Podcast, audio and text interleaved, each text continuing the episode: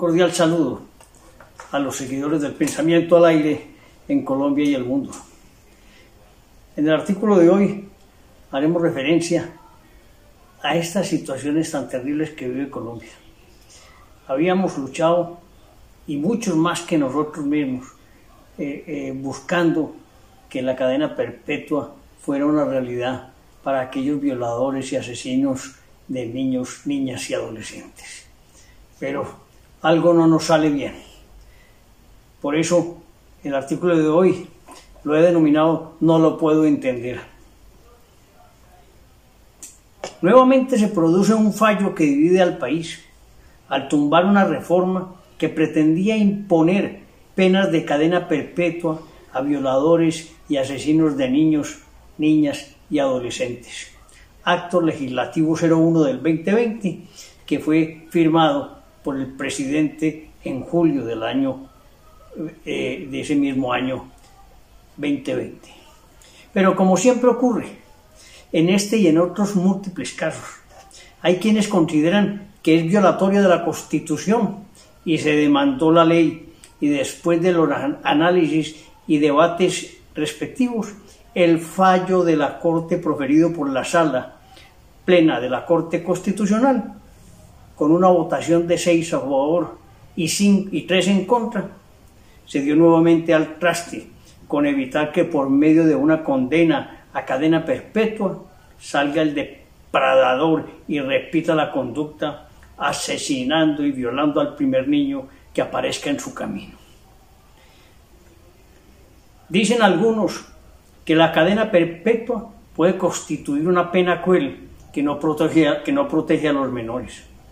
Argumento que no tiene relevancia, por cuanto es un hecho evidente que con las, leyes penales no se protege la víctima, se castiga es el autor del acto criminal. El delito fue cometido y la consecuencia es la violación o la muerte. Estos sujetos no se mejoran, su conducta será reprimida en la cárcel, pero salen y casi, casi que inmediatamente se repite la conducta depredadora.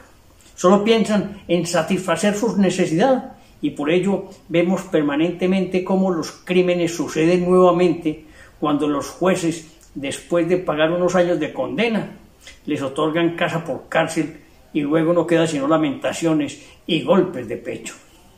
También dicen otros que, juristas que la cadena perpetua atenta contra los derechos fundamentales, que se viola el principio de la dignidad humana y así fue que se sustituyó la Constitución en el caso de este acto legislativo. Se dan argumentos de lado y lado, todos ellos basados en la Constitución Nacional. Hablan los que se oponen a la cadena perpetua en que ésta no permite la resocialización del delincuente, porque es deber del Estado garantizar los medios para lograr que los reclusos se reintegren a la sociedad. Afirmación que en teoría debe ser así, pero es que todos los delitos no son iguales. Hay unos tipos de delito que son de mayor intensidad, lesionan la dignidad humana, la autoestima de la víctima cuando no es asesinada. Su valía se afecta y se afecta también el desarrollo de su vida por lo cruento del acto criminal. Por ello no se pueden comparar con delitos menores, robos, hurtos, etc. En fin, aquellos en que la víctima pierde objeto de valor, pero no hay afrenta contra la vida. Otros dicen que no es una medida idónea para asegurar la protección de los menores, lo cual es lógico, porque el delito se consumó, se violó y asesinó. Ya el menor no fue protegido por el Estado o su familia o por quien lo tenía a su cargo, por lo cual es un argumento sin fundamento. Y si no se castiga al delincuente, entonces ¿quién lo hará?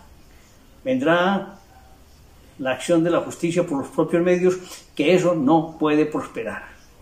En la actualidad hay unas 1.655 personas detenidas por delitos sexuales. ¿Qué pasará cuando todos estén en la calle? ¿Quién podrá hacer seguimiento a sus acciones? Pero afortunadamente no salen al mismo tiempo porque sería el caos de ser así. Alguien me podrá decir si el conocido Gravito, será una persona de confianza, para dejarlo al lado de los niños el día que salga de su detención? Pues la respuesta es no. Sería un riesgo inminente para que nuevamente acceda carnalmente a quien se le atraviese. Dicen que está convertido. No lo creo. Todo este asunto de la cadena perpetua no fue solamente promovido por el presidente Duque. De mucho tiempo atrás, senadores y representantes, movidos por el clamor social, venían pretendiendo que se, lograra una, reforma y se permitiera en estos casos la cadena perpetua. Pero no fue posible. Nuevamente la Corte falla a espaldas de la realidad, de ese clamor de mayor justicia para los delincuentes, otra, otra frustración y un dolor más para los padres y familiares víctimas de estos depredadores.